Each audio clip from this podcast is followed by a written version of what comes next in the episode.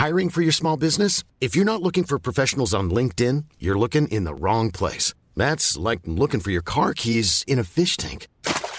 LinkedIn helps you hire professionals you can't find anywhere else, even those who aren't actively searching for a new job but might be open to the perfect role. In a given month, over 70% of LinkedIn users don't even visit other leading job sites. So start looking in the right place. With LinkedIn, you can hire professionals like a professional. Post your free job on linkedin.com slash people today. Werbung. Einfach lieben. Einfach glücklich und zufrieden, bis dass der Tod sie scheidet. Das ist noch immer die Idealvorstellung vieler Paare. Im Alltag aber begegnen Paare oft immer wieder den gleichen Konflikten, hängen sie in immer wiederkehrenden Mustern fest. Die Paartherapeutin Anna Wilitzki zeigt, wie Paare diese Konflikte erkennen und lösen können. Ihr Hörbuch Einfach lieben ist dabei äußerst unterhaltsam und fundiert und zeigt an vielen Beispielen aus Wilitzkis Praxisalltag, wie eine gute Liebesbeziehung gelingen und der Zauber vom Anfang der Beziehung neu belebt werden kann. Das Hörbuch erscheint als Download und im Streaming bei Argon Balance und als Buch im Rowold Verlag. Werbung Ende.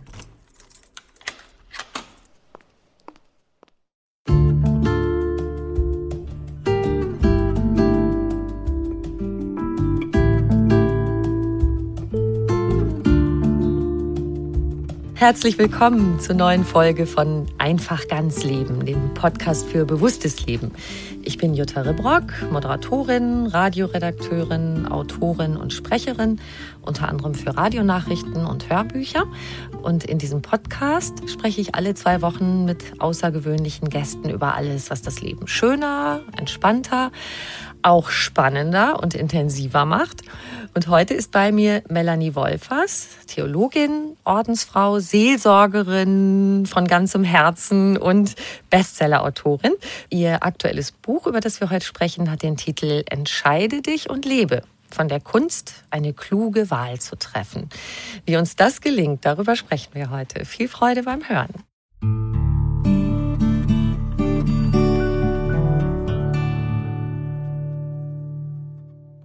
Liebe Melanie Wolfers, schön, dass Sie wieder mein Gast sind. Herzlich willkommen. Ich danke Ihnen für die Einladung. Ich freue mich schon auf die kommende Stunde mit Ihnen. Wir haben ja in dieser Podcast-Serie schon mal so ein ganz schönes Gespräch gehabt über Mut. Und da können wir, finde ich, ganz wunderbar anknüpfen. Also um eine richtig kluge Entscheidung zu treffen, braucht man ja auch Mut, stimmt's? In der Tat, weil Entscheidungen gehen ja immer ins Offene hinein. Ich entscheide mich in eine offene Zukunft hinein und deswegen ist jede Entscheidung, vor allen Dingen weitreichende Entscheidung, auch ein Wagnis und dafür braucht es Mut. Und Sie sagen ja, die schlechteste Entscheidung ist eigentlich eine, die ich nicht treffe. Was macht Unentschlossenheit mit uns? Mein Eindruck ist, dass Unglück häufiger aus fehlenden Entscheidungen entsteht als aus Fehlentscheidungen. Denn wenn ich nicht entscheide, entscheiden andere oder anderes über mich. Andere mit ihren gut gemeinten Ratschlägen oder Eigeninteressen, die Umstände, die sich verändert haben oder meine eigenen Launen und Bedürfnisse treiben mich vor sich her. Und ich lande dann irgendwo, eben dirigiert durch andere oder eigene spontane Impulse an Orten, wo ich eigentlich vielleicht gar nicht landen will, wenn ich auf das Ganze meines Lebens schaue. Also fehlende Entscheidung äh, ist eigentlich ähm, ja eben die, die unklugste Entscheidung, auf jeden Fall, wenn das so eine Angewohnheit ist, wenn man da das Steuerruder aus der Hand gibt und nicht das mhm dem Leben eine Gestalt gibt, nicht die eigene Handschrift ins Leben einschreibt. Man ist dann gar nicht mehr sein eigener Chef oder seine eigene Chefin, ne? Ja, ich denke, Chefin sind wir eh nie so ganz im Leben, aber wir können auf jeden Fall mitreden in unserem Leben. Und äh, ja. ja, gut, wir sind ja einfach auch in vielen Kontexten eingebunden, wo uns ja auch vieles zugemutet wird. Und aber dennoch haben wir immer auch Entscheidungsspielräume. Und da ist es mir eben ein Anliegen, Menschen da zu ermutigen und zu bestärken und auch zu befähigen, da eben auch gute Entscheidungen zu treffen.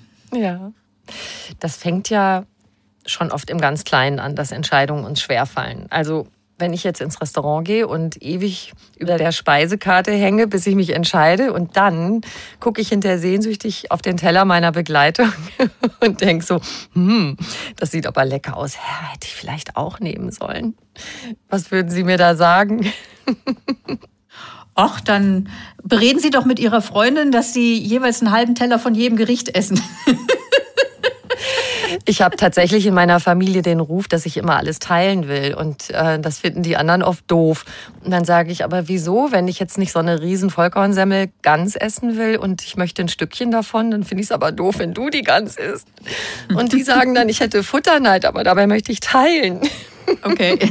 Ja, oder sie wollen eben das, was auf dem Teller der anderen Person liegt. Und damit sind wir schon bei, sind wir schon bei einem Punkt, der, glaube ich, mit Entscheidung auch einhergeht. Also wenn ich mich für etwas entscheide, wenn Sie sich für einen Vollkornsemmel entscheiden, dann äh, entscheiden Sie sich äh, gegen Risotto mit Pilzen und äh, essen das dann eben nicht, weil das die Magenkapazität nicht mehr hergibt. Und das ist, denke ich, ein Punkt, der Entscheidungen immer wieder auch herausfordernd macht, weil jede Entscheidung für etwas ist auch ein Ausscheiden anderer Möglichkeiten.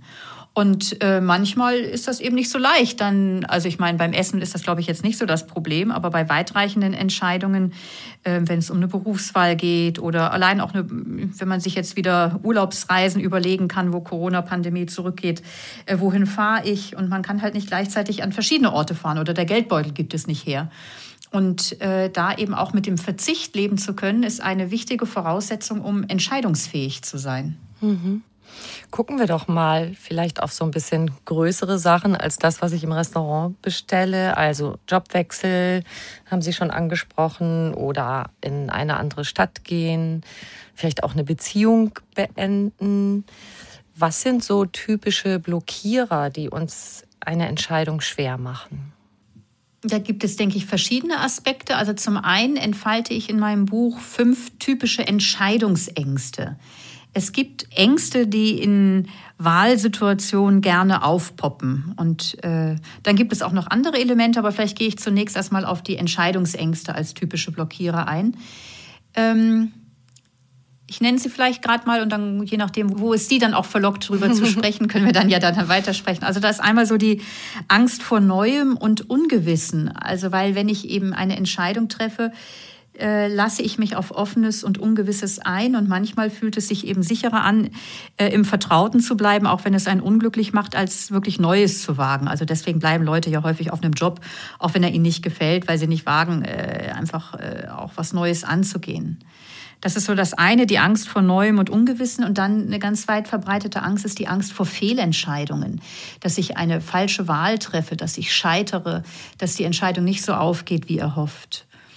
Ein dritter äh, Punkt ist den, den wir eigentlich gerade schon ein ganz bisschen angesprochen haben, also die Angst vor dem Preis, den man für eine Entscheidung zahlen muss. Also ähm, jede Entscheidung für etwas ist eben auch ein Scheiden von anderen Möglichkeiten und auf die verzichte ich dann damit eng verbunden, auch so die Angst davor, wenn ich mich für den rechten Weg entscheide, dann lasse ich den linken liegen und ich verliere Möglichkeiten. Und wir leben in einer Gesellschaft, die ja ungemein triggert, ähm, halte dir möglichst lang alle Optionen offen, lege dich ja nicht zu früh fest, weil wer weiß, vielleicht kommt ja noch was Besseres daher.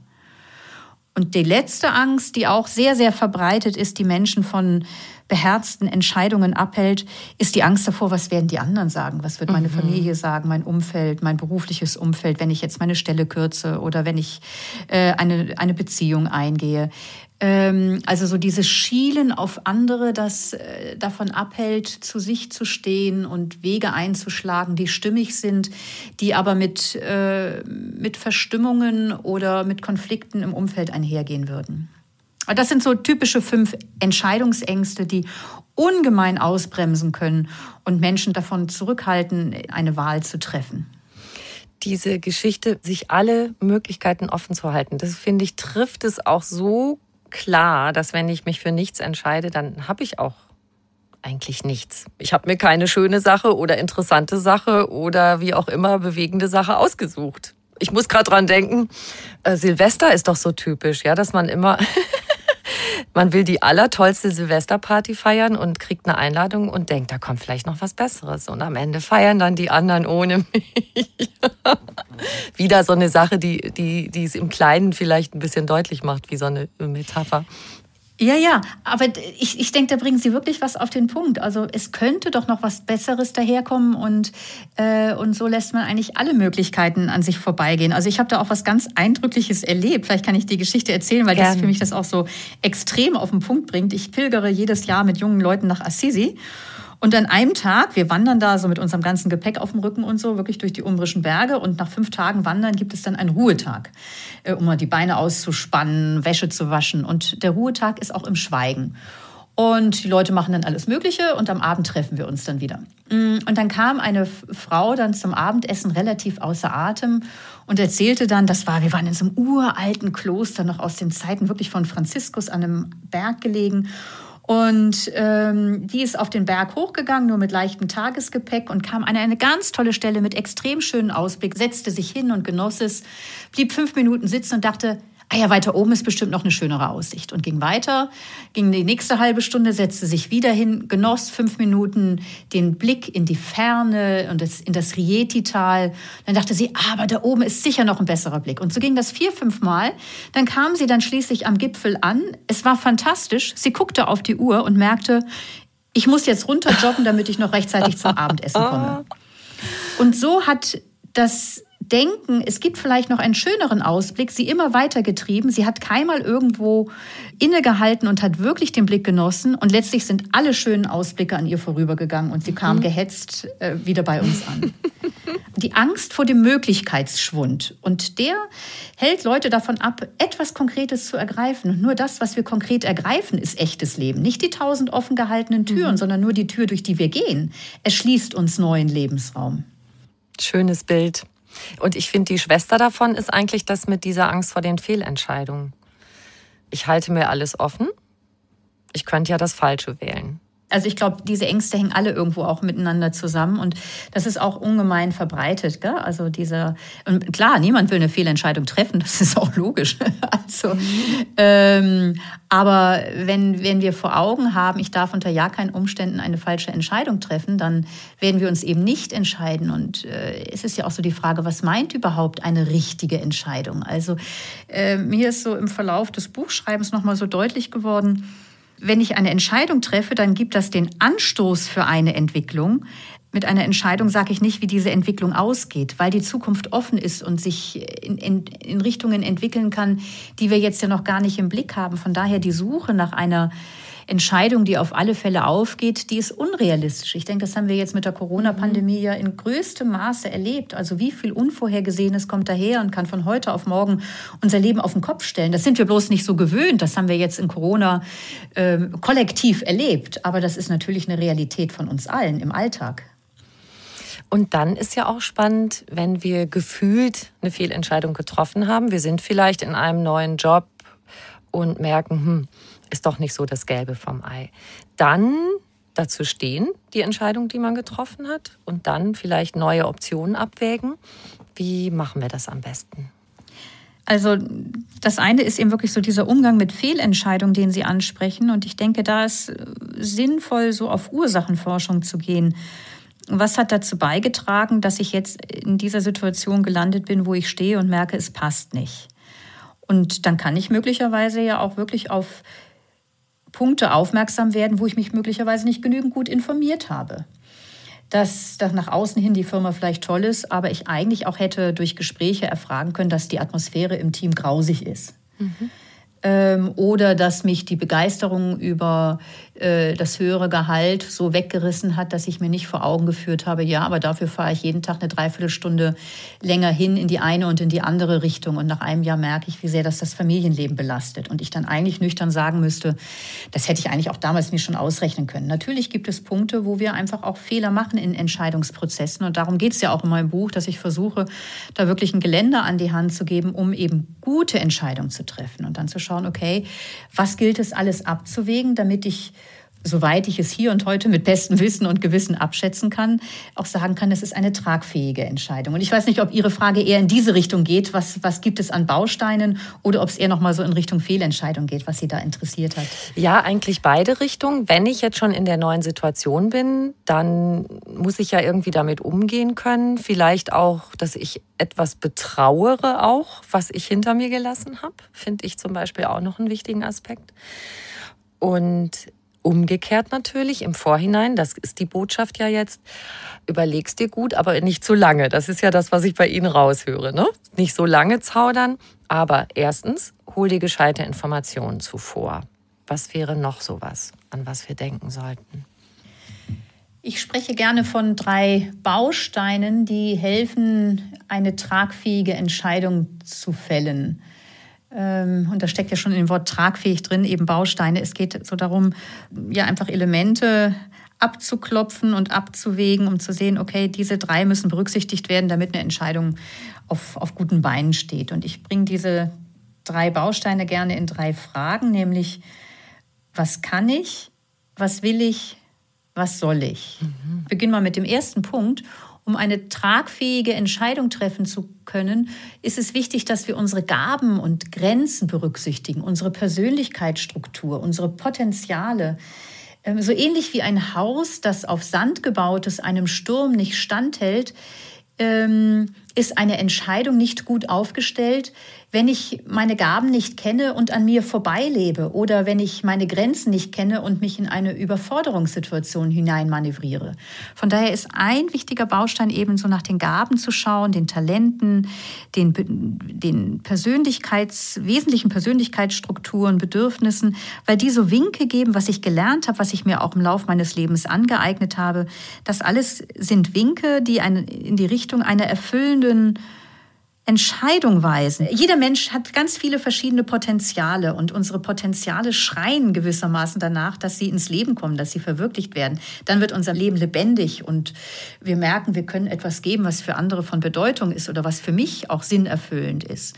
Und deswegen ist es so gut und hilfreich, dem auf die Spur zu kommen, was geht mir gut von der Hand, ähm, was sind Dinge, an denen ich Freude habe, weil sie eben auch den eigenen Begabungen entsprechen. Und wo würde ich mich in eine Überforderung hineinmanövrieren, wo auch ein ganz klares Stoppschild ist? Achtung, halt, hier mhm.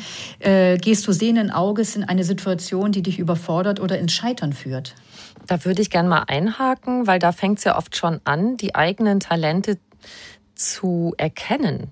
Mancher sagt auch, ich weiß eigentlich gar nicht so richtig, was ich gut kann. Oder es ist jemand, er oder sie kann ganz viel, aber hat gar nicht dieses Selbstvertrauen, sieht seine Fähigkeiten eben nicht so, weil ihm vielleicht auch nicht vermittelt wurde, du bist ganz gut mit allem, mhm. was du so mitgebracht hast in diesem Leben. Mhm. Mhm.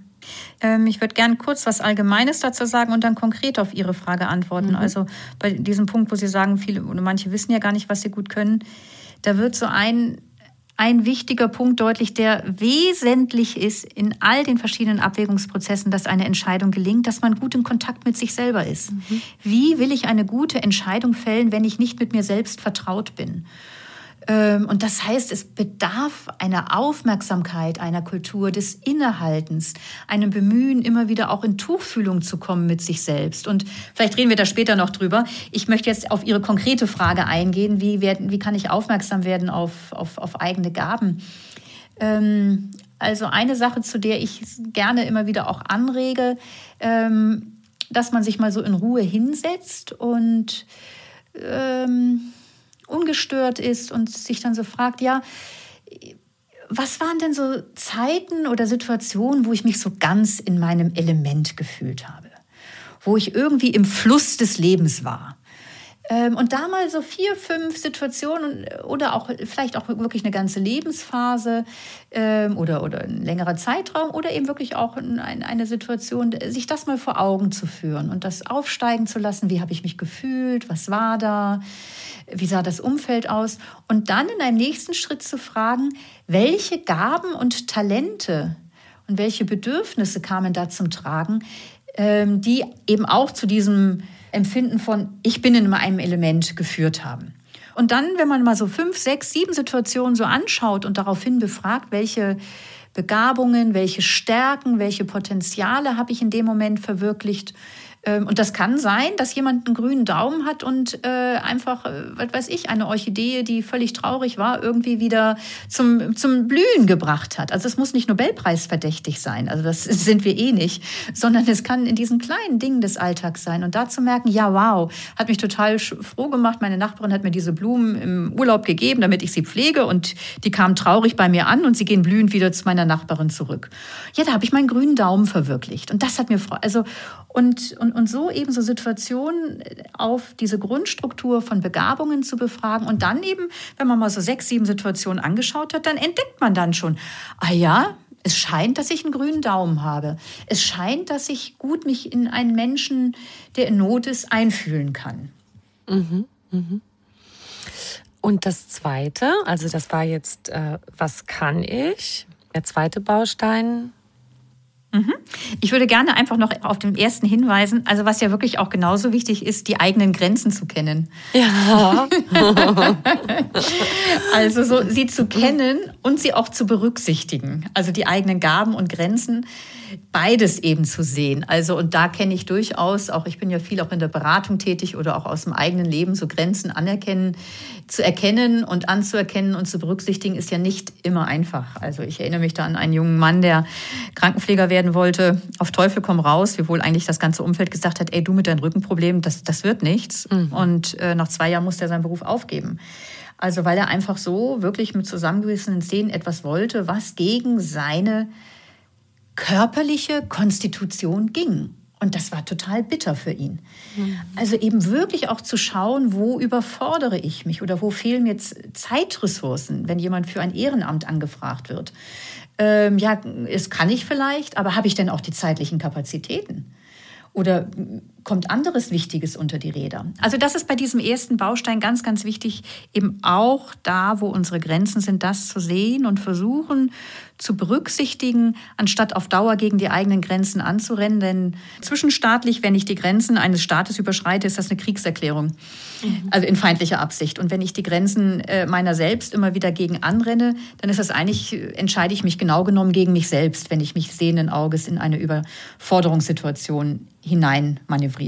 Mhm. Entschuldigung, dass ich noch nicht auf Ihren zweiten Punkt eingegangen bin, aber das ist so wichtig, weil wir leben in einer Gesellschaft, die auch immer so tickt, okay, und auch unsere Leistungsgesellschaft. Du kannst dich optimieren, die Möglichkeiten sind mhm. da und ich halte das für gnadenlos und für unrealistisch. Wir können uns nicht in allen Bereichen optimieren. Mhm. Das, ist, das ist unrealistisch und gnadenlos uns und anderen gegenüber. Und deswegen verteidige ich so die Grenzen. Ich finde das total erholsam, dass Sie das sagen, weil es macht einen so atemlos, dieses sich immer wieder bis zum über diese Grenzen hinaus zu fordern. Genau. Ein echter Energieräuber.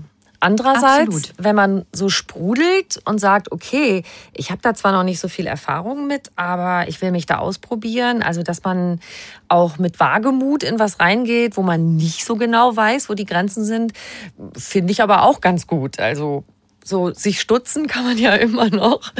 Aber da bin ich so, ganz bei ja. Ihnen. also und, und das gehört ja auch zu unserem menschlichen Wesen, dass wir Grenzen überschreiten wollen. Also ich meine, sonst säßen wir heute alle noch auf dem Boden und würden nicht gehen, weil dass wir gehen gelernt haben, hat auch damit zu tun, dass wir zigfach aufgestanden und wieder hingefallen sind. Mhm. Aber wir wollten diese Grenze überschreiten. Das gehört ja zu uns Menschen als Menschheit und als Individuum.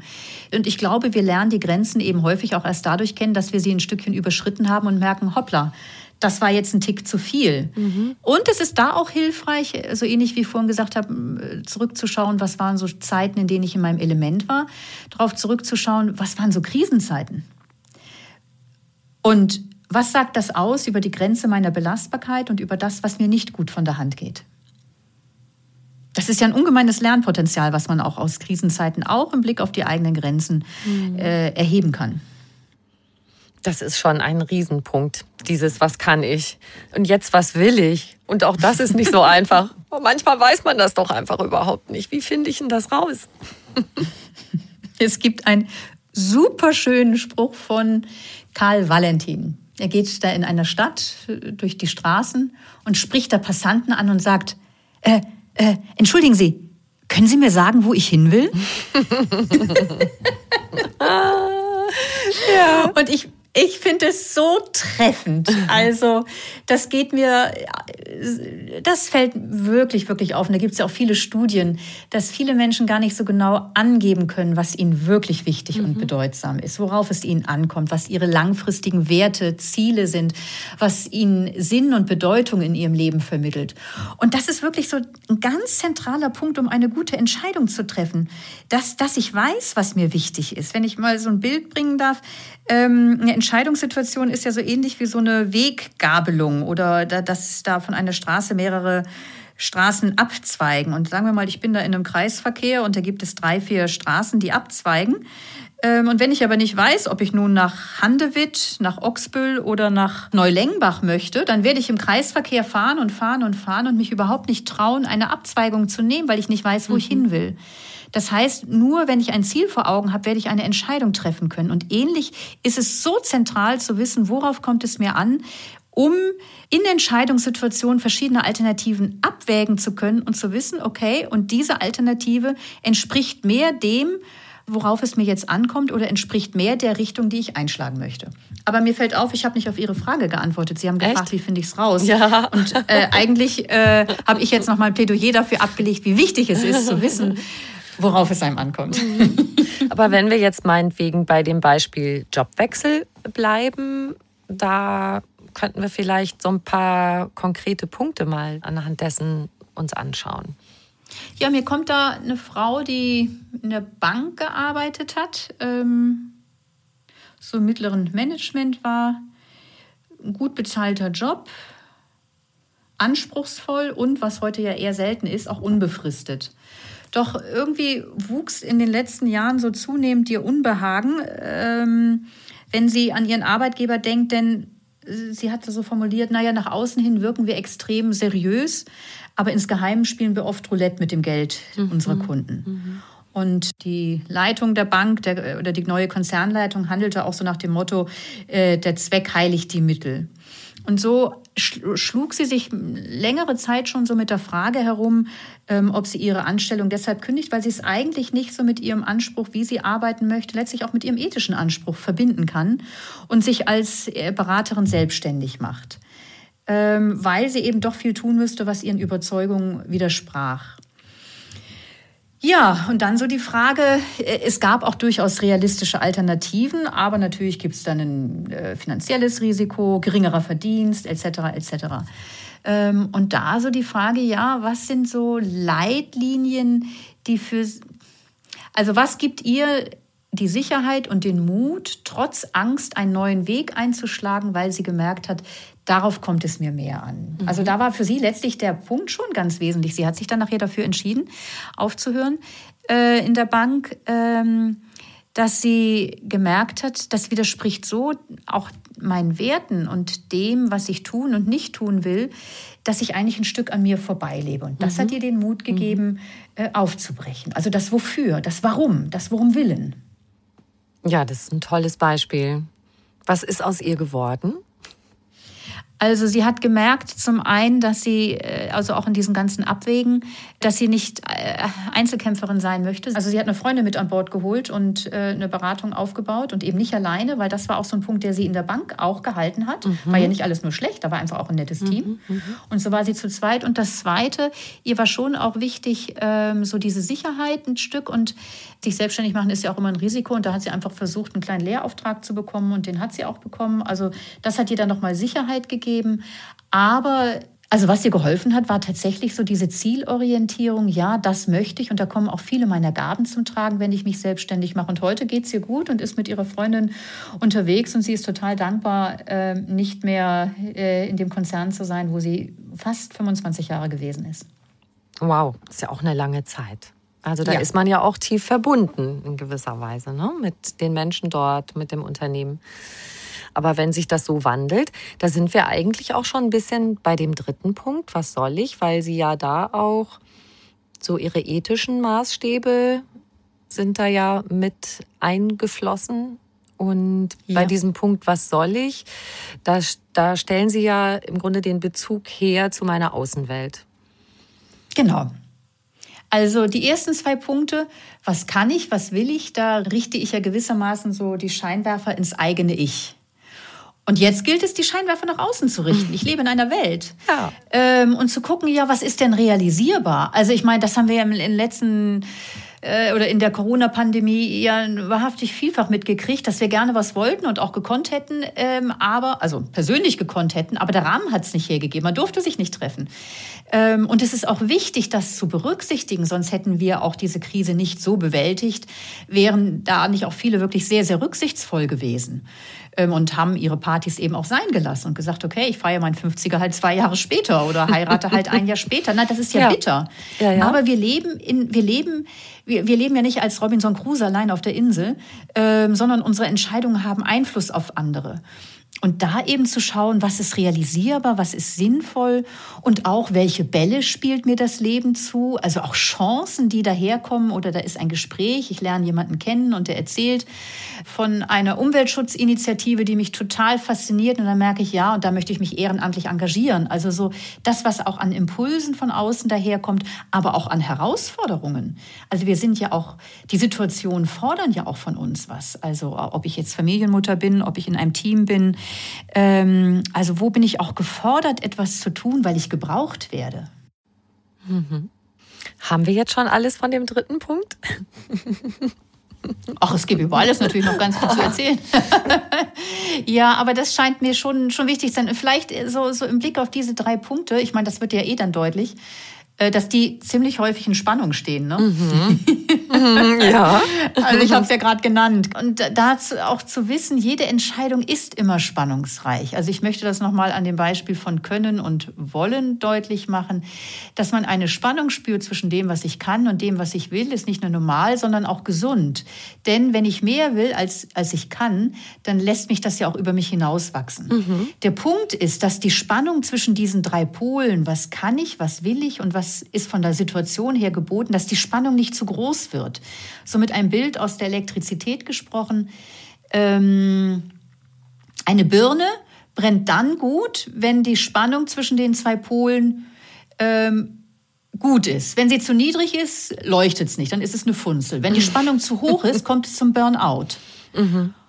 Und ähnlich bei uns. Wenn die Spannung zum Beispiel zwischen Können und Wollen oder bei der äh, Bankerin, von der ich erzählt habe, zwischen dem, wer sie ist und dem, was sie von außen her tun musste in der Bank. Wenn mhm. die Spannung zu groß wird, dann gehen die Leute in die innere Kündigung, werden resigniert oder krank oder irgendwas. Die Spannung darf nicht zu groß werden, wenn wir denn dagegen etwas tun können. Mhm. Aber es ist immer spannungsreich und das ist auch normal und das äh, ist die Kreativität auch, die, denke ich, dort geboren wird. Mhm. Mich hat äh, etwas noch sehr berührt, was Sie geschrieben haben, so sinngemäß. Und das passt dahin, was, was kann ich, wer bin ich eigentlich, die Richtung. Mhm. Äh, unsere Aufgabe im Leben, oder wenn ich es in der Ich-Form sage, meine Aufgabe im Leben, ganz ich selbst zu sein. Das ist ja auch eine mhm. große Sehnsucht, das zu sein. Und ich glaube, die meisten von uns finden das ganz schön schwer, dahin zu gelangen. Ja, und das ist, denke ich, ja auch ein lebenslanger Weg. Ich denke, schön ist es, wenn, wenn man diese Sehnsucht hat und ihr Raum gibt. Und äh, äh, also eben nicht ein geliehenes Leben führt oder nicht auf dem Beifahrersitz sich durchs Leben kutschieren lässt, weil es sich halt so ergeben hat, sondern immer wieder auch, da sind wir wieder bei dem Punkt, in Tuchfühlung mit sich selbst kommt. Was entspricht mir jetzt? Was entspricht auch tiefer liegenden Werten und Sehnsüchten von mir? Ähm, wer möchte ich sein, wenn ich am Abend meines Lebens auf meine Lebenszeit zurückschaue? Mhm. Und um sich selbst zu erkunden, das finde ich auch so spannend, ähm, geben Sie auch die Anregung, dass man auch mehr Bewusstsein für das eigene Körperempfinden entwickelt. Wo ist da der Zusammenhang?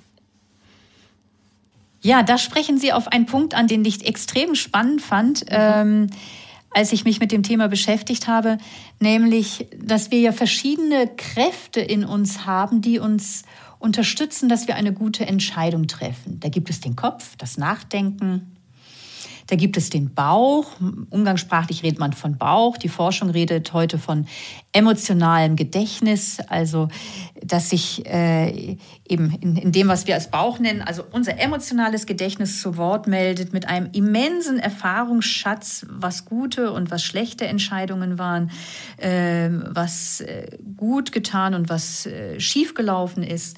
Ähm, und diese Emotionen, wenn man dann einfach ein komisches Gefühl hat oder merkt, ja, das fühlt sich innerlich leicht an, die gehen auch mit körperlichen ähm, Empfindungen einher. Äh, da redet die Forschung heute von, von den somatischen Markern. Mhm. Ähm, also ich glaube, das kennt, kennt jeder.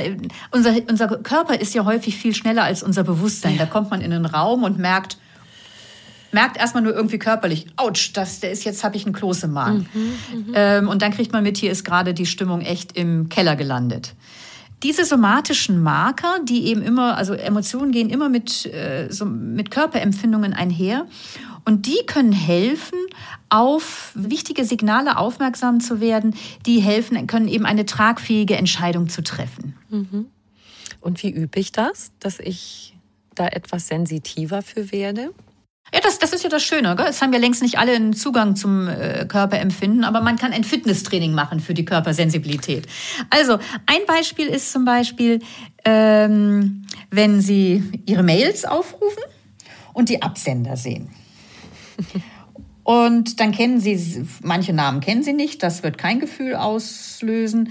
Aber bei manchen Namen werden Sie sofort denken, kommt sofort, stellt sich innerhalb, und die Forschung spricht davon, ich glaube, einer Hundertstel Millisekunde, das weiß ich jetzt gerade nicht mehr, stellt sich ein Empfinden ein. So irgendwie so ein, vielleicht so ein inneres Zusammenzucken und so ein Gedanke, ouch, das gibt Ärger. Oder mhm. man, es flattert in einem vor Vorfreude, ach schön, von ihm wieder eine Mail bekommen zu haben. Mhm. Ähm, oder, oh, nicht schon wieder. Also innerhalb von, ich glaube, von 200 Millisekunden äh, stellen sich diese Signale ein. Ähm, und man kann das trainieren. Also wenn Sie Ihr Körperempfinden trainieren wollen, dann ähm, nehmen Sie sich, wenn Sie die Mails aufrufen, Zeit und versuchen Sie wahrzunehmen, was da in Ihnen an Reaktion ist und schreiben es auf. Mhm. Und das ist einfach, das ist so ähnlich wie ein Muskeltraining. Mhm. Also wenn ich meine Armmuskulatur trainiere, dann wird sie kräftiger. Und das ist sozusagen ein Training der Körpersensibilität. Wenn Sie das trainieren, wird diese Sensibilität größer werden und dann kann Ihnen das auch Signale geben in Entscheidungssituationen, weil Sie eben was wahrnehmen von, von diesen Signalen, die emotional und körperlich aufsteigen. Und das sind ja häufig so Stop, Halt, das ist gefährlich oder Go, das ist gut, das tut mhm. dir gut. Mhm. Und da reagiert jeder Mensch ja auch unterschiedlich. Also zum Beispiel so typische Reaktionen, wenn der Körper Stopp sagt, kann zum Beispiel sein der gefühlte Kloß im Hals mhm. oder Enge in der Brust oder ein gepresster Atem oder ein Grummeln im Bauch. Und es ist gut zu wissen, wie sich mein Körper zu Wort meldet, wenn die Ampel auf Rot steht oder wenn sie auf Grün steht. Das heißt nicht, dass wir dann einfach so handeln, wie der Körper sagt, aber das ist halt einfach ein Informationsträger und das dann mit ins Abwägen einbeziehen. Genau, weil das sind auch Sachen, finde ich, über die wir oft hinweggehen. Wir nehmen das gar nicht so wahr und drücken das so weg, weil wir denken, ach, das können wir gerade nicht so gut gebrauchen. Dabei können wir es sogar sehr gut gebrauchen für den Entscheidungsprozess. Ne? Gibt es Entscheidungen in Ihrem Leben, wo Sie im Nachhinein sagen, boah, das ist mir schwer gefallen, aber hinterher hat sich als gut erwiesen oder umgekehrt oder wo sie besonders Angst hatten, diese Entscheidung zu treffen, dass sich da irgendwelche Hürden in den Weg gestellt haben, gefühlt. Ja, da gibt es schon also so zwei große Entscheidungen, die, die sehr wegweisend waren. Das eine so Studium, Studienwahl, das andere mein Lebensentwurf. Also so zum Studium, ich habe mich halt einfach für total viel interessiert und das fand ich schon schwierig, mich für eine Sache zu entscheiden und eben gegen viele andere Möglichkeiten. Also da so diese Angst vor dem Möglichkeitsschwund ähm, und das sich festlegen und das nicht wissen, ja, kann ich mir denn gewiss sein, dass das die richtige Entscheidung ist. Diese Not kenne ich. Und ähm, ja, bin da auch durchaus damals einen intensiven Entscheidungsprozess gegangen und habe eben so gemerkt, ja, ich, es ist richtig, wenn ich in die, in die Geisteswissenschaft reingehe, zumal bei mir einfach auch ein Unfall meinen ursprünglichen Studienwunsch, Musik zu studieren, verunmöglicht hat. Also da war keine Entscheidung, sondern da musste ich mit einem, mit einer echt schweren Durchkreuzung leben lernen. Und dann war so die Frage, okay, was, was tue ich? Konnten Sie dadurch ein Instrument nicht mehr spielen oder genau. Sie sagen, mhm. Ich wollte mhm. Querflöte studieren und habe meine Schulter so verletzt, dass ich einfach nicht Profimusikerin werden konnte. Okay. Mhm. Und ich war total in dieser in diesem Gleis eingespurt mit extrem großer Freude und das war schon echt echt echt hart. Wow. Ähm, ja. Ähm, also das war dann keine Wahl, sondern da fängt dann so diese Wahl an, wie nehme ich Stellung zu dem, was mir widerfährt. Also weil ich habe immer noch mal eine Wahl der inneren Einstellung, wie gehe ich mit Zumutungen des Lebens um. Mhm. Ja, und da bin ich eben in der Philosophie und Theologie gelandet. Also das war so eine große Entscheidung mit den Nöten, die ich da auch kannte. Und die andere ähm, weitreichende Entscheidung, wo ich durchaus äh, auch äh, Magengrummeln gespürt habe. Das war, als ich äh, mich pudelwohl gefühlt habe in München. Ich hatte an der Universität einen Lehrauftrag, hatte eine tolle Stelle an der äh, also in der, in der Studierendenseelsorge, tolle Wohnung, nette Freunde und habe mich aber doch gefragt, und geht es nicht für mich doch nochmal woanders hin mit meiner Lebensreise? Und habt lange auch schon so geschaut, ob, ob Richtung Ordensleben, also ein ganz bewusst spiritueller Lebensentwurf in einer Gemeinschaft für mich das Richtige ist. Und dann bin ich eben den Salvatorianerinnen begegnet. Das ist die Gemeinschaft, in der ich heute lebe, seit 18 Jahren. Und da habe ich einerseits so gemerkt, ja, wow, das kann es sein. Und das war total schön. Das war irgendwie so ein bisschen so Liebe auf den ersten Blick. Und zugleich habe ich auch echt ziemlich, ziemlich, ziemlich große Angst bekommen, weil ich wusste, was ich alles aufgebe. Und auch, auch wusste, ähm, und wenn du da jetzt hingehst, es kann auch sein, dass du ein halbes Jahr später wieder weggehst, weil du merkst, es stimmt nicht. Und ähm, was für mich dann wirklich elementar war, um diesen Schritt zu wagen, ähm, war, dass, ich, dass mir irgendwie bewusst war, Melanie, wenn du jetzt das nicht wagst und im konkreten Leben erfährst, ob dieses Leben in Gemeinschaft, ein Leben aus Stille und Gebet und zugleich im großen oder im intensiven Engagement für ein Stückchen eine bessere Welt, ähm, wenn du das jetzt nicht ausprobierst, dann wirst du dich in 10 oder 15 Jahren fragen, ähm, lebst du an einer erfüllteren Version deiner selbst vorbei? Und mit diesem nagenden Zweifel wollte ich nicht leben. Und das hat mir den Mut gegeben zu gehen, also meine Zelte abzubrechen in München, nach Österreich zu gehen und dann irgendwann dann eben auch zu spüren, es war der richtige Schritt. Aber ich glaube, auch wenn ich wieder gegangen wäre, wäre es der richtige Schritt gewesen, weil manche Dinge lassen sich nur im Konkreten erfahren und nicht theoretisch abklären. Können Sie das bitte nochmal sagen, dass wir uns das jetzt alle merken können mit diesem an einem erfüllteren Ich vorbeigehen. ich weiß nicht, wie ich es formuliert habe, aber, ähm, aber das hat für mich so ganz viel so mit Selbstachtung zu tun, mhm. dass ich nicht, also ich wollte nicht mit dem nagenden Zweifel leben, Melanie, möglicherweise lebst du an einer erfüllteren Version deines Lebens vorbei. Mit diesem nagenden Zweifel wollte ich nicht rückblickend leben. Und deswegen habe ich den Schritt gewagt. Und für mich ist das natürlich auch spirituell sehr getragen. Also es hat für mich jetzt spirituell gesprochen mit Berufung zu tun. Ich möchte nicht an mir und der erfüllteren Version, der lebendigeren Version meiner selbst vorbeileben. Das ist wunderschön. Also das finde ich, können wir uns alle ganz wunderbar mitnehmen aus diesem Gespräch, auf ein, schön auf ein Kärtchen schreiben. ein ganz schönes Dach, finde ich, für all das, worüber wir heute reden, die Entscheidungsprozesse. Können Sie ein, zwei Punkte sagen, die Sie da besonders hingezogen haben, in diesen Orden zu gehen? In meinem Leben hat schon seit Jugendzeiten Glaube, Spiritualität, stille Meditation eine ganz große Rolle gespielt. Seit meinem, hört sich vielleicht merkwürdig an, aber es ist tatsächlich so, äh, seit meinem 13. Lebensjahr meditiere ich. Mhm so täglich. Und äh, das war für mich immer ein ganz wichtiger, das hat was mit der Mitte meines Lebens zu tun, aus der ich leben möchte. Und es war für mich lange Zeit offen, was mein Lebensentwurf wird. Ich komme selber aus einer großen Familie mit vielen Geschwistern und die haben wieder Kinder und auch Kinder. Und irgendwie hat sich so mit der Zeit herauskristallisiert. Ja, ich möchte ein Leben führen, gemeinsam mit anderen. Ich möchte einen einfachen Lebensstil führen, in Solidarität mit anderen. Wir haben ja kein Geld, kein eigenes Geld. Also ich sage immer gerne, Ordensleute sind die ältesten Kommunisten. Ja, was wir verdienen, geht in eine gemeinsame Kasse. Davon bestreiten wir unseren Lebensunterhalt und der Rest geht an soziale Projekte.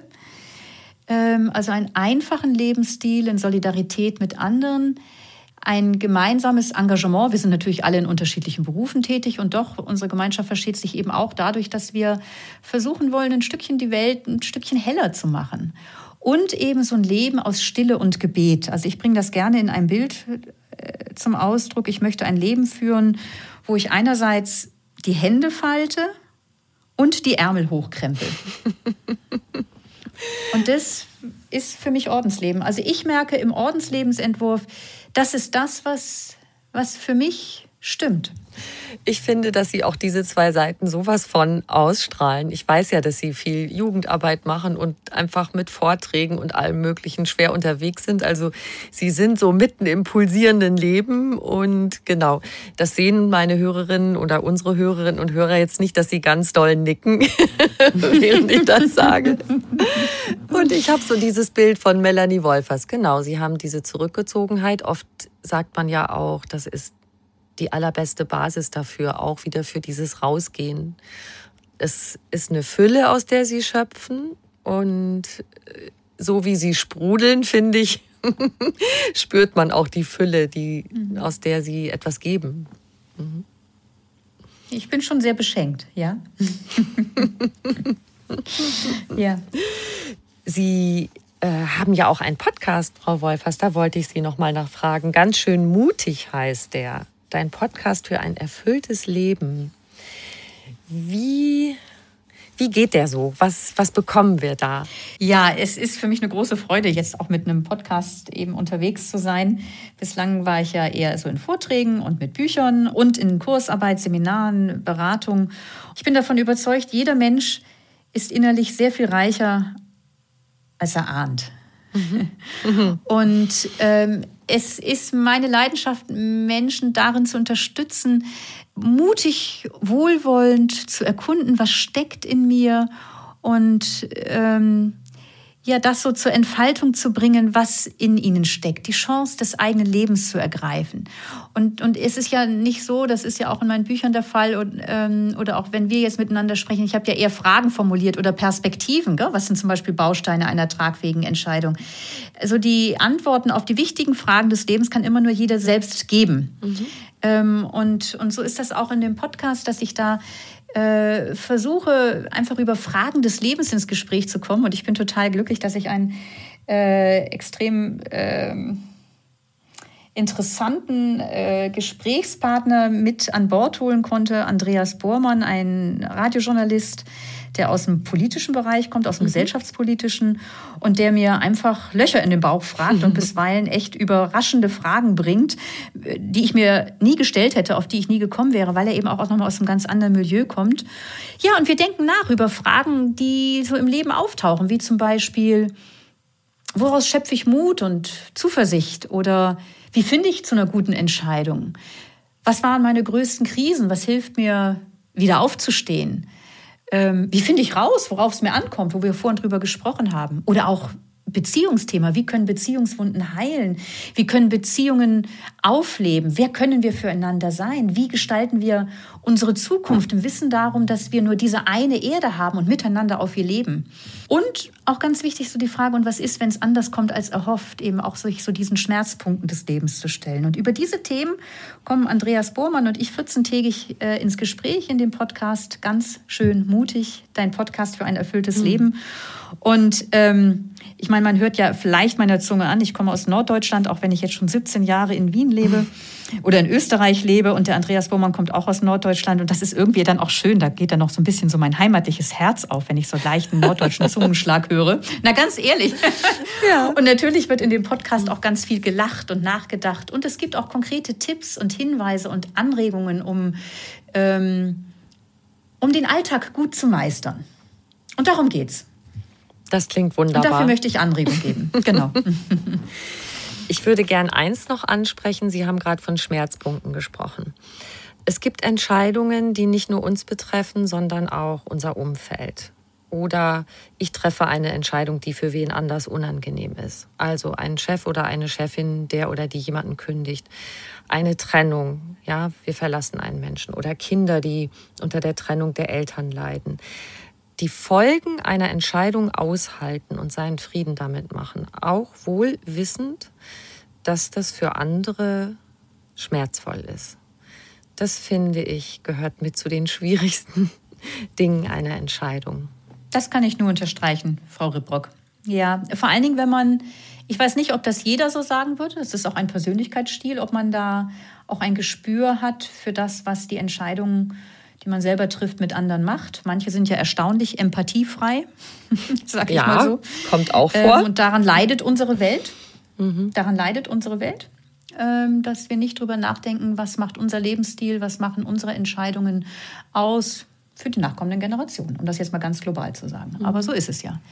Ja, das kann ich auch aus eigener Erfahrung nur unterstreichen, wenn eben von der eigenen Entscheidung äh, eben Folgen ausgehen, unter denen andere wirklich leiden. Und ähm, ich denke, da ist es nochmal so ganz besonders wichtig zu schauen, den Entscheidungsprozess möglichst, möglichst, möglichst gut zu gehen. Ähm, und dort, wo es, es ist immer unterschiedlich, äh, aber dort, wo es möglich ist, eben auch die Betroffenen mit an Bord zu holen in den Entscheidungsprozess oder eben auf jeden Fall zu versuchen, was zu verdeutlichen, wie wohl bei einer Kündigung oder so. Das ist nicht, ja, das sind ganz schwere Situationen oder ähm,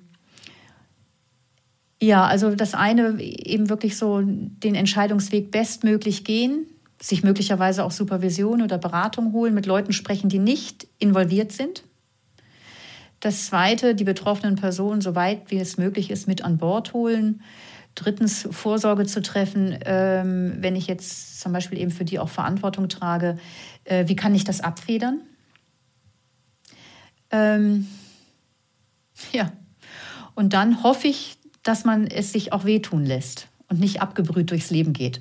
Und dann noch irgendwie so spricht, wir haben jetzt wieder ein paar Menschen freigesetzt, anstatt zu sagen, äh, ich habe jemand rausgeschmissen. Also anstatt, mhm. also ich finde das ja auch wirklich lügnerische Worte, wenn von Entlassung einfach von Freisetzung gesprochen wird. Man muss ja einfach die Dinge beim Namen nennen, also und zu sagen, okay, und da, das ist nicht Freisetzung, sondern da werden Leute auf die Straße gesetzt. Mhm. Also das auch, die, die Wirklichkeit nicht verschleiern, sondern der Wirklichkeit ins Gesicht sehen. Und auch in ihrer Härte. Und sie benennen. Und bei so persönlichen Sachen, also jetzt zum Beispiel eine Trennung, oft kommen ja danach noch Schuldgefühle, also das auch aushalten, beziehungsweise wie können wir damit umgehen, um auch damit irgendwann tatsächlich unseren Frieden zu machen? Ja, ich denke, eine Trennung ist natürlich immer total komplex. Gell? Also ich finde das schon wichtig, also zum einen in einer Beziehungskrise nicht zu schnell das Handtuch zu werfen. Also ich arbeite viel mit jungen Leuten. Da nehme ich schon wahr, dass relativ schnell ein Cut gemacht wird und bisweilen auch nur über eine WhatsApp-Nachricht. ähm, also das ähm, einfach auch damit zu rechnen, dass längerfristige Engagements äh, oder eben eine längerfristige eine Beziehung eben auch durch schwierige Zeiten führt ähm, und man da auch wirklich schaut, okay, können wir da gemeinsam durchgehen? möglicherweise auch mit Unterstützung von anderen. Also das wäre so das Erste. Ich denke, da nicht zu schnell das Handtuch zu werfen und zu gucken, können wir uns Hilfe holen. Aber wenn ich dann merke, und vielleicht ist das wirklich nur mein Part und nicht der Part des Partners oder der Partnerin, ja, es, es geht für mich hier nicht weiter, dann zu schauen, ja, ähm, da eben die entsprechenden Schritte zu gehen, vielleicht sich erstmal ähm, ja, einfach wohnungsmäßig auseinanderzuziehen. Ähm, und dann so im Rückblick auch Ursachenforschung, auch da wieder betreiben. Was hat dazu geführt? Also, und zwar nicht, um sich ein schlechtes Gewissen zu machen, sondern um, um einfach ehrlich auf den eigenen Lebensweg zu schauen und daraus auch zu lernen für die Zukunft. Und möglicherweise stoße ich auf das eine oder andere, wo ich sage, ja, das ist einfach passiert, da haben wir uns so auseinanderentwickelt und sich das wehtun zu lassen. Aber möglicherweise stoße ich auch auf den einen oder anderen Punkt, wo ich auch nicht wirklich achtsam gewesen bin oder auch mir Fehler unterlaufen sind und mich damit aussöhnen zu lernen, mich annehmen zu lernen als ein Mensch, der sich getäuscht hat, der auch Dinge mies gemacht hat. Und auch das bin ich. Und gelingt es dann mit der Zeit, auch damit Frieden zu schließen, das, denke ich, ist so die hohe Kunst der Selbstfreundschaft. Ähm, dass, äh, dass mein Leben eben nicht eine Siegergeschichte ist, sondern von Licht und Schatten geprägt und ähm, und kann ich da zu einem Ja heranreifen. Und mir persönlich ist da eben auch wiederum so diese spirituelle Verankerung, dass ich im letzten darauf vertrauen darf und immer wieder auch ertasten kann. Ja, so dieser göttliche Weltengrund, der ist Liebe. Und in ihr, in diesem Weltengrund, oder ich, ich spreche von Gott, in, in, mhm. ich bin von ihm gehalten, mit dem Lichten und dem Schatten. Das klingt einfach total nach Zuhause. Ja. Ja. Schön, dass Sie das sagen. Und ist es das nicht auch dort, wo das so zwischenmenschlich gelingt? Ja. Wo ich da sein darf mit, der, mit meiner Größe und Schönheit und mit meiner Erbärmlichkeit und Blödheit. Das ist doch wirklich ein Nachhausekommen, oder? Unbedingt. Ganz schön. Mhm. Und ich glaube, das ist immer wieder hoffentlich mal in Beziehungen möglich, das zu erfahren. Aber natürlich wäre das über eine, eine Überforderung eines Menschen, dass der uns ein solches Zuhause bieten soll. Mhm. Da kann unsere Sehnsucht nur ins Göttliche hineinreichen, bin, ist meine Meinung. Ja, und wir sind auch selber dafür verantwortlich, dass wir ein schönes Zuhause in uns haben. Das passt ja Absolut. im Grunde auch zu dem, was Sie gesagt haben heute. Ganz genau. Also das, ist, das Göttliche ist ja nicht fern von uns. Wenn, dann mhm. ist das ein Abtauchen in die Tiefe, in die Tiefe der Seele. Wunderschön. Frau Wolfers, ich habe ja am Schluss immer eine Frage, die ich meinen Gästen stelle. Und ich habe sie Ihnen beim letzten Mal auch gestellt. Und ich bin total gespannt, was Sie heute sagen. Es gibt ja auch Veränderungen und Entwicklung. Die Frage ist immer, was? Jetzt bin ich gespannt.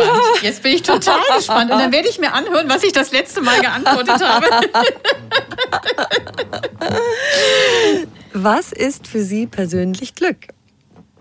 Glück ist im, im Hier und Jetzt zu sein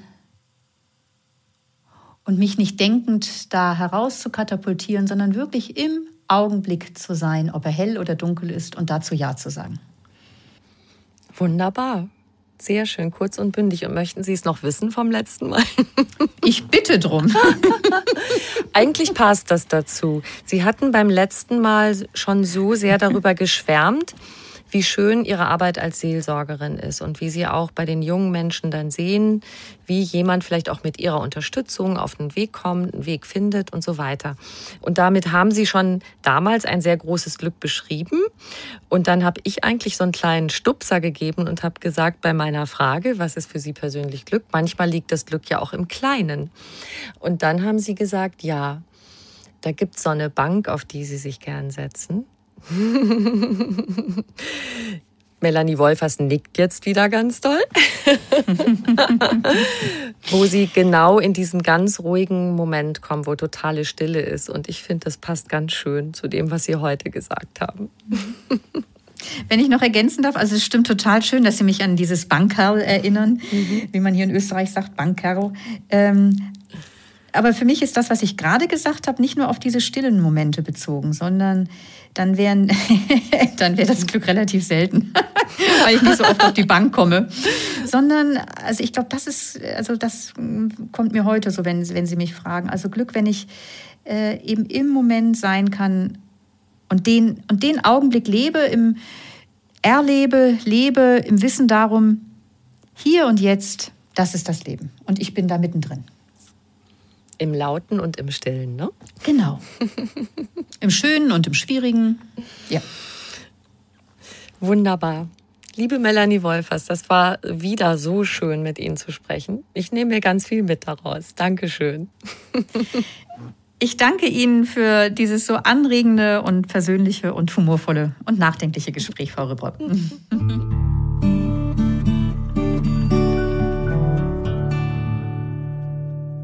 Wenn dir dieser Podcast gefallen hat, dann freuen wir uns sehr, wenn du uns eine kleine Bewertung schreibst. Ich sage schon mal vielen lieben Dank dafür. Und wenn du mehr über Melanie Wolfers erfahren möchtest, schau gerne in die Show Notes zu dieser Folge. Da findest du auch einen Link zu ihrem Buch oder zu ihren Büchern. Das sind nämlich jede Menge. Und noch viel mehr Tipps und Anregungen für einen bewussten Lebensstil und alles rund um die Themen Achtsamkeit, gesunde Ernährung, Fitness, Work-Life-Balance und vieles mehr findest du auf einfachganzleben.de. Noch mehr tolle Podcasts auf podcast.argon-verlag.de. Diesen Podcast kannst du überall hören, wo es Podcasts gibt und dort auch kostenlos abonnieren. Alle zwei Wochen gibt es eine neue Folge und ich freue mich sehr, wenn du wieder dabei bist. Ciao.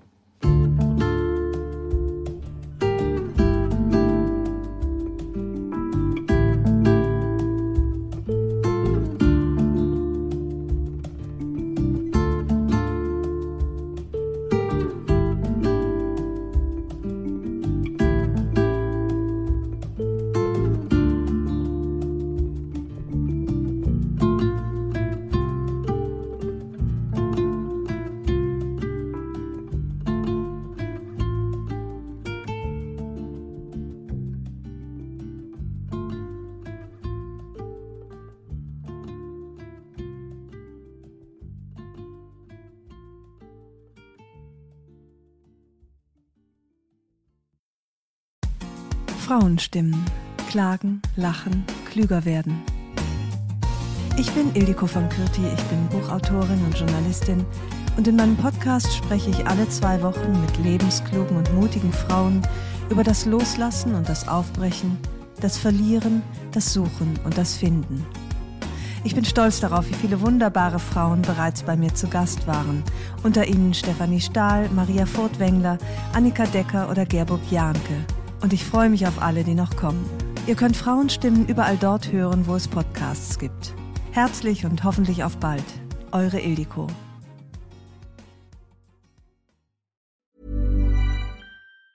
Ever catch yourself eating the same flavorless dinner three days in a row? Dreaming of something better? Well, HelloFresh is your guilt-free dream come true, baby. It's me, Kiki Palmer. Let's wake up those taste buds with hot, juicy pecan-crusted chicken or garlic butter shrimp scampi. Mm. Hello Fresh. Stop dreaming of all the delicious possibilities and dig in at HelloFresh.com. Let's get this dinner party started.